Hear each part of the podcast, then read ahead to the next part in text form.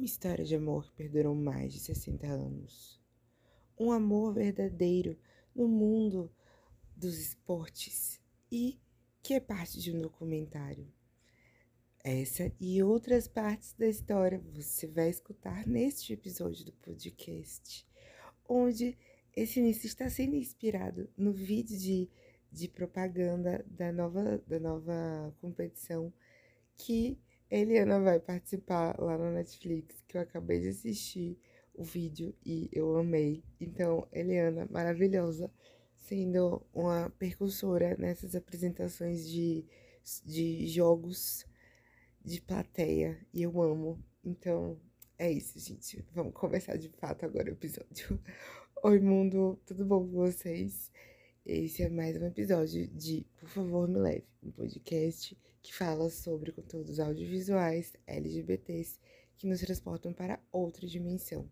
Eu sou Daniel Batista e hoje a gente vai falar sobre um filme que está presente na plataforma de streaming da Netflix chamado Secreto e Proibido, ou A Secret Love. Ele é um documentário que conta a história de duas mulheres é, que se apaixonaram em 1947, chamada é, Terry e Pat, onde a gente tem Terry como sendo uma jogadora de beisebol e elas tiveram aí a história delas sendo contadas por conta da, da vivência que elas tiveram e o filme ele estreou em 2020. E aí a gente vê é, algumas cenas que acontecem até 2018, 2019. É, a história ela foi produzida e eu acho que também dirigida pelo Ryan Murphy, um ícone da comunidade LGBT no quesito audiovisual que direto entrega aí pra gente conteúdos mais que incríveis que a gente vê histórias com protagonismo LGBT e nesse documentário não foi diferente. É, a história se passa nos Estados Unidos, mas as duas elas moravam quando eram mais novas no Canadá e se mudaram para lá, para os Estados Unidos, e desde então elas viveram a na vida adulta, né? A vida delas juntas e durante o filme a gente via elas se autodenominando por é, por conta da vida passada, né, que elas tiveram no início do amor das duas, elas viviam se chamando como primas, sendo que é uma história super incrível, assim, de se acompanhar, porque é de fato uma história real de um casal lésbico e que no fim das contas acabou tudo bem, porque foi uma história com muitos percalços, de fato, mas a gente acompanha que foi uma luta em que o casal teve para poder se manter junto e manter essa chama de amor viva entre as duas. Bom, é, quando a gente vai assistindo o filme, logo no início a gente vê é, algumas cenas que as duas tinham gravadas e preciso dizer que no quesito de cenas do passado, eu li um comentário no Filmou que é muito real, que tipo, o cara via cenas ali e eu fiquei pensando, eu quero cenas assim na minha vida gravadas dos dias aleatórios que eu vivei para poder guardar pro futuro poder fazer um documentário fofíssimo. Ai, que sonho! E aí eu tava vendo o documentário como um todo e tem várias cenas do passado que elas fizeram, né, numa vibe de câmera Super 8. E, meu Deus, eu amei demais a, a ideia, assim, de fotografia que foi, que foi utilizada nesses vídeos antigos. Ficou muito lindo. E a história das duas sendo representadas também pelas cartas que preciso dizer que foi um ponto que eu achei que poderia ter desenvolvido mais. É, são cartas de amor que a Pat escrevia para Terry e, nossa, teria sido incrível se a gente tivesse visto mais cartas. As duas que participaram do ramo esportivo, elas tiveram um relacionamento quando se conheceram é, mais novas, e aí para a época que era 1940, no, na década de 40, né, não era aceito ser LGBT. E aí elas precisavam meio que fazer os dates escondidas e é, o próprio filme fala sobre os processos de batida que existiam da polícia em espaços que eram entendidos como para o público LGBT. E aí existia a lei de que se você não usasse, acho que três peças de roupa é, que fossem femininas, por exemplo, quando você é uma mulher, e o mesmo para o gênero masculino, se isso acontecesse, você podia ser detido e preso. E aí, acho que quando.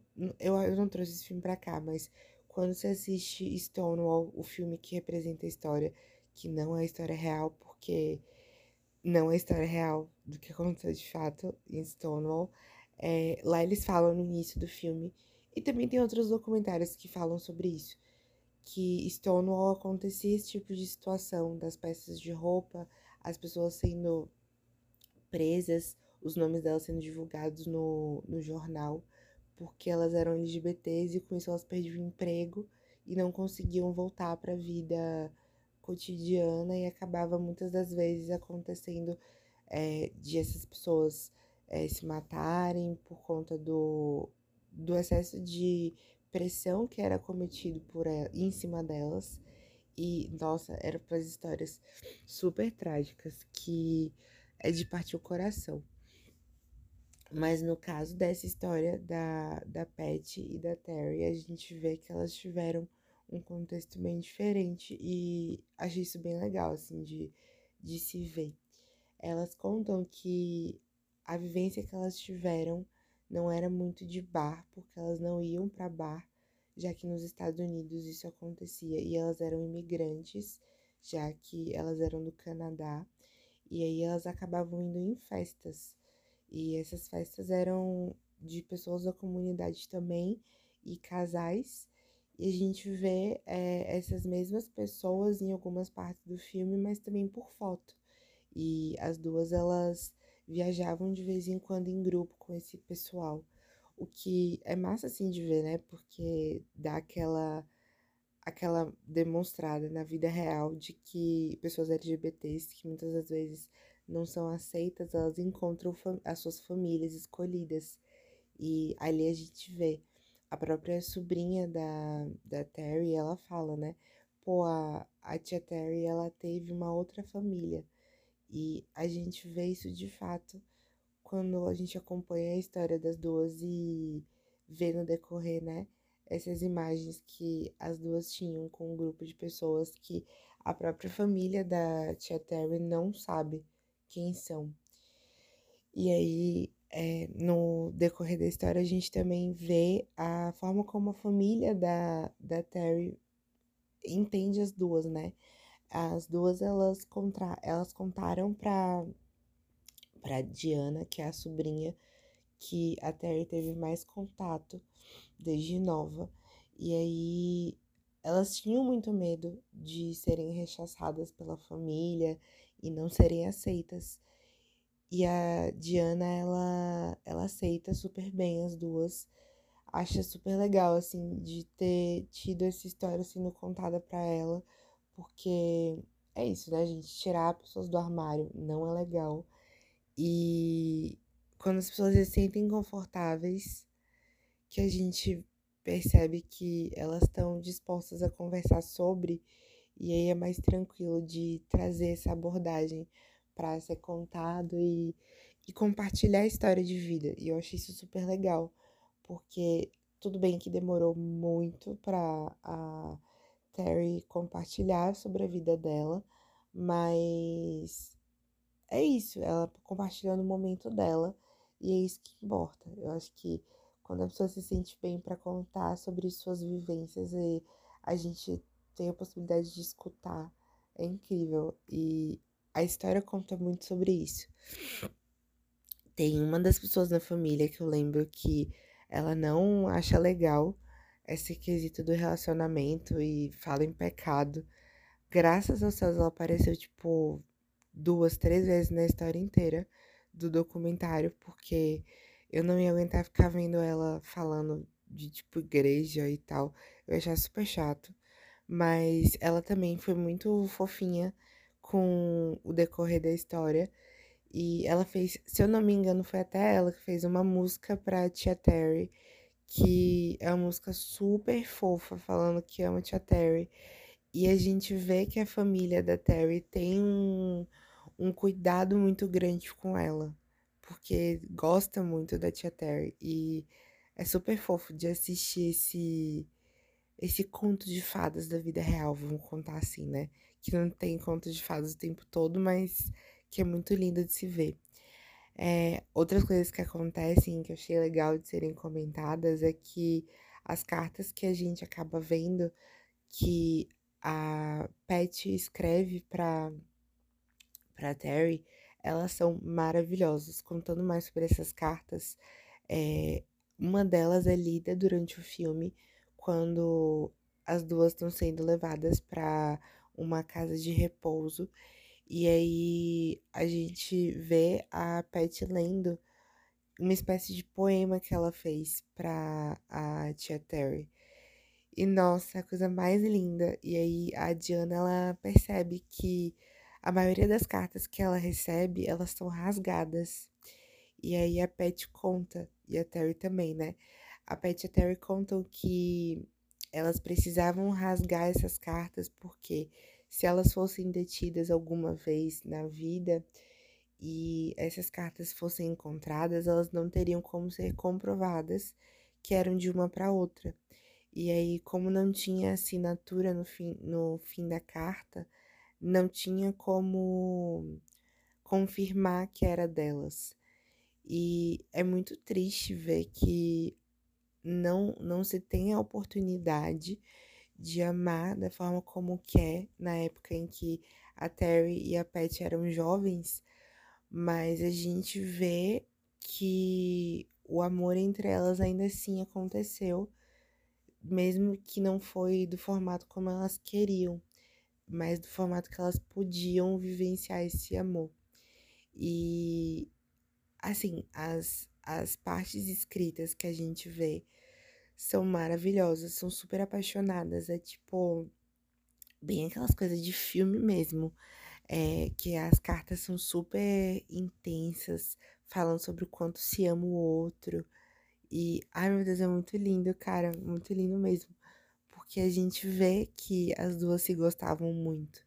E elas falam do como foi a juventude delas sendo parte de, da parte esportiva é, quando elas começaram a jogar beisebol. A, a Pat, ela foi, se eu não me engano, a, uma das primeiras que foi contratada e recebendo salário. E elas tinham é, participado de uma, de uma primeira liga que foi criada para o público feminino de beisebol e foram as primeiras mulheres que iniciaram no âmbito esportivo que na época era um ambiente é, majoritariamente masculino. E a gente vê ela contando a história de que tem pessoas que colecionam os cards que é, apresentavam as pessoas que jogavam nesses times. Tipo uma vibe super trunfo para quem foi da mesma geração que eu, anos 90, que para mim na época de escola, né, que eu fiquei nos anos 2000 assim na escola, a galera mais nova gostava de jogar Super Trunfo. Não era muito minha cara, porque Super Trunfo era vibe carro, marca, e eu ficava tipo, af. Mas eu joguei Super Trunfo já. E eu lembro que tinha umas cartas com os modelos dos carros e cada carro tinha um, um valor de tipo poder e tal. E eu não acredito que seja de jogo esses cards, né? Que ela, que ela andava é, autografando e deixava na bolsa, mas era uma espécie de recordação de, tipo, cards de pessoas do time. E eu acho isso muito massa, porque mostra que ela teve aquele senso de entender que o que ela fez foi muito incrível e que ela foi percussora de algo na, no quesito histórico, sabe? E é muito massa acompanhar o desenvolvimento, ela contando, né? Do que elas fizeram nesse time para elas viajarem para disputar em outro país, delas conhecerem mais pessoas no time de, de beisebol e se envolverem ali. É muito legal, assim, de acompanhar esse quesito histórico, porque a gente entende como foi a realidade da geração passada e das outras gerações antes da passada, como, por exemplo, a das duas. E a gente começa a compreender que as coisas melhoraram bastante e tem como melhorar cada vez mais. Uma coisa que a gente vê elas conversando, né, é que elas já estão com uma idade bastante avançada e a tia Terry, ela tem, ela tem Parkinson. E o Parkinson começa a debilitar ela e ela se sente muito mal.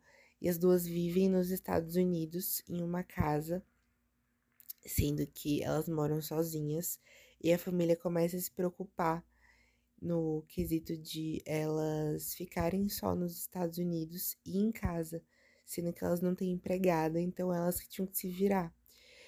E aí é um contexto assim que é uma problemática do documentário por muito tempo, que é elas tentarem achar uma casa de repouso onde elas possam ficar e onde elas possam ficar como um casal, porque é, elas falam já de forma aberta de que são um casal lésbico e para elas encontrarem um espaço para elas ficarem acaba sendo um ponto que a gente vê na história, pelo menos eu achei isso um pouco chato, mas é um documentário, né?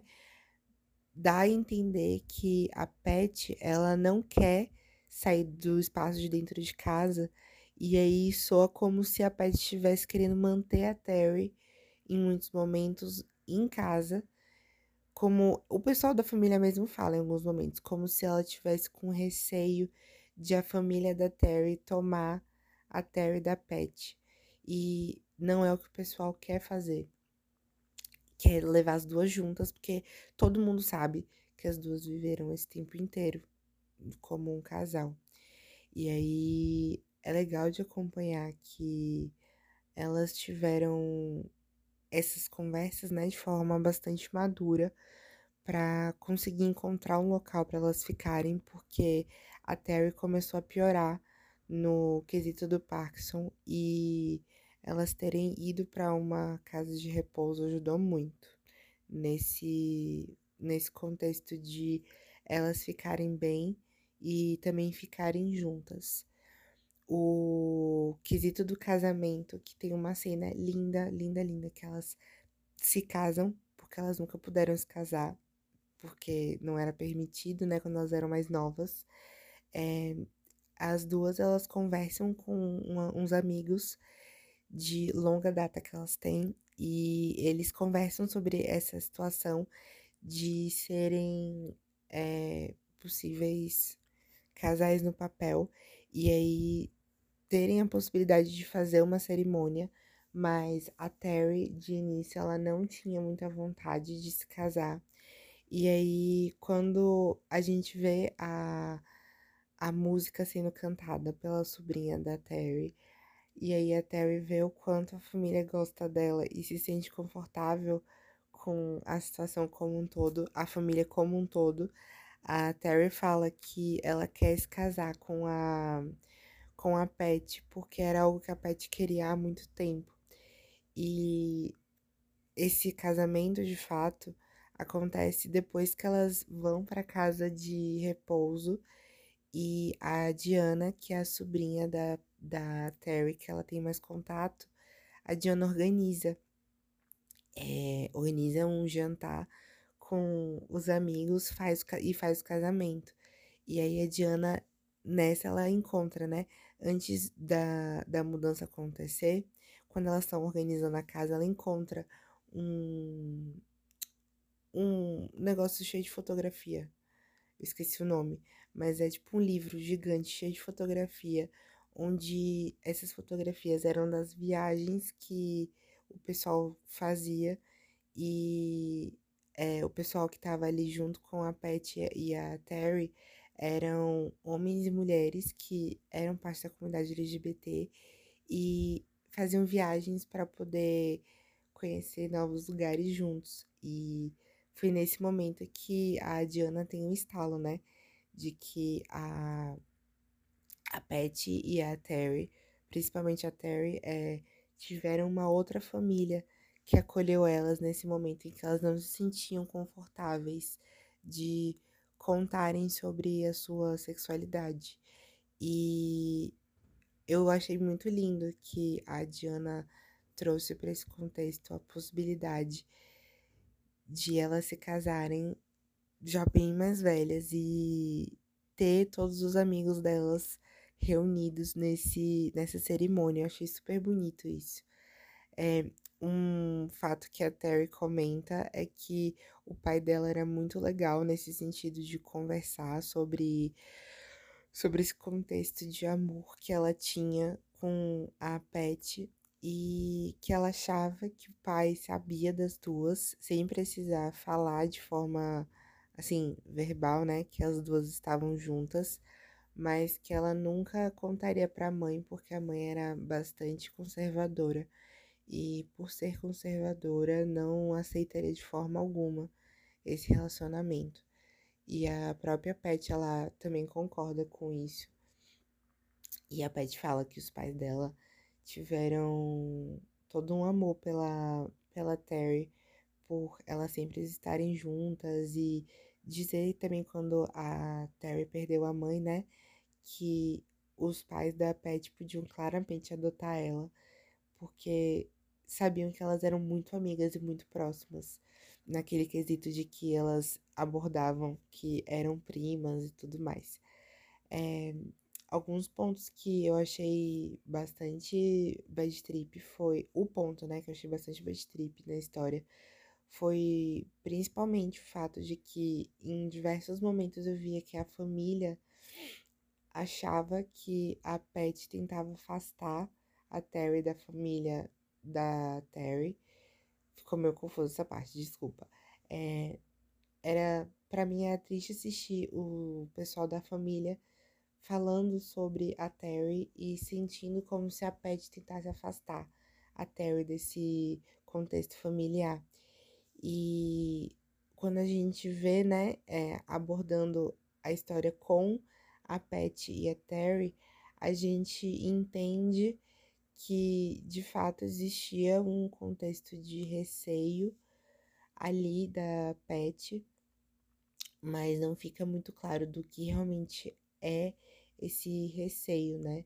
Porque as duas elas já já já dizem para todo mundo que são um casal e a família, que é o importante, acho que para Terry, é, já sabe sobre elas, então eu ficava meio confuso mas esse quesito de encontrar uma casa de repouso foi um dos pontos assim de, de tensão na história, porque a gente descobre no final do documentário, não no final, não, um pouquinho perto do final, quando elas vão se mudar para um, uma casa de repouso, que o valor da casa de repouso é bastante caro, mas que as duas elas têm muito dinheiro guardado.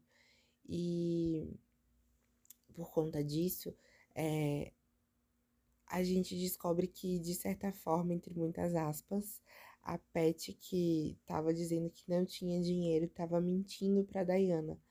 E dá para perceber que a Pet ela não quer sair do espaço da casa onde elas viveram por mais de 25, foi 26 anos. Então, dá para perceber assim que existe um contexto ali que a Pet ela não queria mudar tanto a realidade que ela estava vivenciando, mas que era um rolê necessário. E aí tem uma cena assim super super assim tensa entre a Diana com as duas, que a Diana se sente super mal de descobrir que elas têm dinheiro guardado e que elas tinham possibilidade de pagar por anos a, o espaço do, da casa de repouso, sem ter nenhum tipo de, de perrengue, assim, pra é, ter esse dinheiro e também sem precisar vender a casa delas nos Estados Unidos, que era uma preocupação que as duas tinham. as duas não, que a Terry tinha, porque é, a gente vê em algumas partes a Terry dizendo que queria ir para uma casa de repouso. E lá na casa de repouso elas teriam ajuda com o pessoal servindo comida, com é, ajuda do dia a dia, limpando o apartamento e tudo mais. É, outro ponto que a gente acaba vendo é a questão de como as duas chegam na primeira casa de repouso que elas estão, que é nos Estados Unidos, e aí a Pet ela fica com um pouco de receio de contar que ela é mulher da, da Terry. E aí ela fala, ah, eu, eu tô tranquila de não ficar comentando muito sobre o que a gente é. E eu fico pensando, né, pô, pode acontecer do pessoal que mora ali na casa de repouso, de ter alguém que é meio conservador e tal. E eu fiquei pensando que eu já tinha visto histórias falando sobre isso, de que existiam casas de repouso que eram para casais LGBTs especificamente. E eu fiquei, tipo, me perguntando por que que elas não, não tentaram, né, procurar uma casa de repouso desse tipo. Porque eu imagino que fosse mais tranquilo. Eu imagino até que se fosse eu nessa situação, eu iria preferir para um espaço onde tivesse outros LGBTs para conviver e tudo mais, porque eu imagino que seria um espaço mais eu ia me sentir mais confortável, né? Mas é isso. De pessoas para pessoas. Eu acho que também nem sempre vai ser um mar de maravilhas estar em meio LGBTs, porque nem todo mundo é assim, pessoas incríveis que a gente vai se dar super bem de primeira. Então, é muito vivências pessoais, acho que para cada contexto. É, quando a gente está se aproximando pro fim do filme, um ponto que eu achei legal foi a gente ver como as duas são unidas e o amor que elas têm e elas trazendo para o contexto da, da casa, né? O, o quesito de elas pondo os toques delas no espaço do, do quarto da casa de repouso.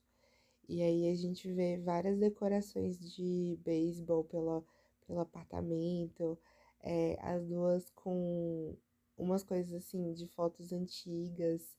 E eu achei muito massa que acho que a Pet tinha um boneco que eu não, eu não vi se era um boneco representando ela mesma, mas eu achei super legal assim que é, as duas elas foram marcos históricos, de certa forma, nesse quesito da luta LGBT, porque elas, elas vivenciaram o quesito também feminino de serem percursoras no quesito esportivo.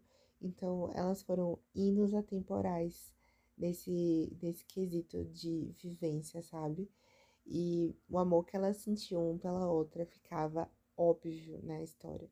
Ficava na cara, assim, da Pet, por exemplo, quando ela tava vendo a Terry e quando ela cuidava da Terry. Era tipo, sabe aquele amor que a gente quer botar num potinho e falar, ai meu Deus, coisa mais linda. É exatamente isso. Mesmo com todos os percalços que a família acaba tendo com relação à forma como a Pet é contra as duas se mudarem para uma casa de repouso, a gente vê que tem muito zelo ali naquele, naquele contexto de, de casal. E é compreensível tudo que acontece. Porque assim também na né, história da vida real, né, gente? Documentário. E é lindo. Ah, é lindo demais.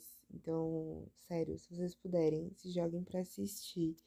Porque Secreto e Proibido é uma história muito fofa.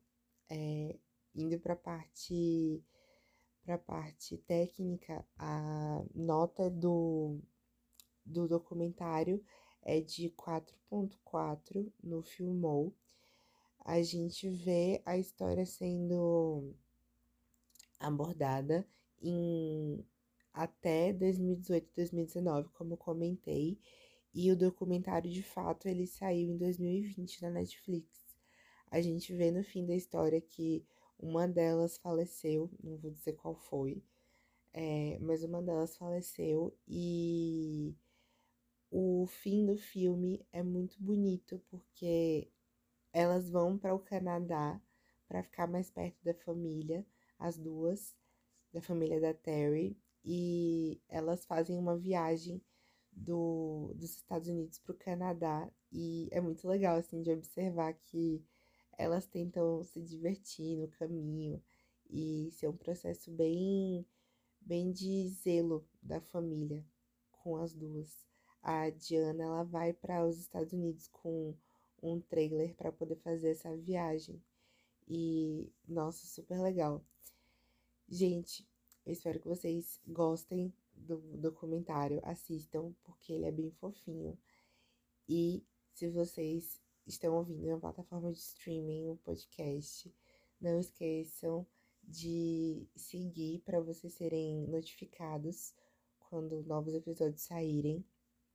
Se vocês estiverem gostando, compartilhem com mais pessoas, por favor, para que eu possa alcançar mais gente com esse tipo de conteúdo, para a gente conversar sobre mais indicações que sejam audiovisuais LGBTs, que sejam icônicos.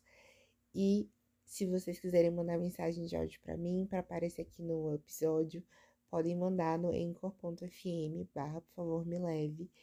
Lá também vocês podem encontrar é, o link para o meu Instagram, que é Dani Batista 2, Dani com dois N's e Y.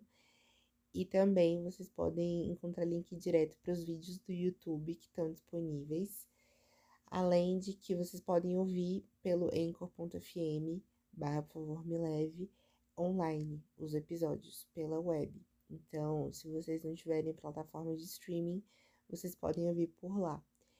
E muito obrigada por estarem aqui. Espero que vocês estejam bem, se cuidem, porque a Covid está de novo aí assolando e tá barril. E caraca, meu aniversário é tipo daqui a uns dois, três dias. Estou um pouco ansioso.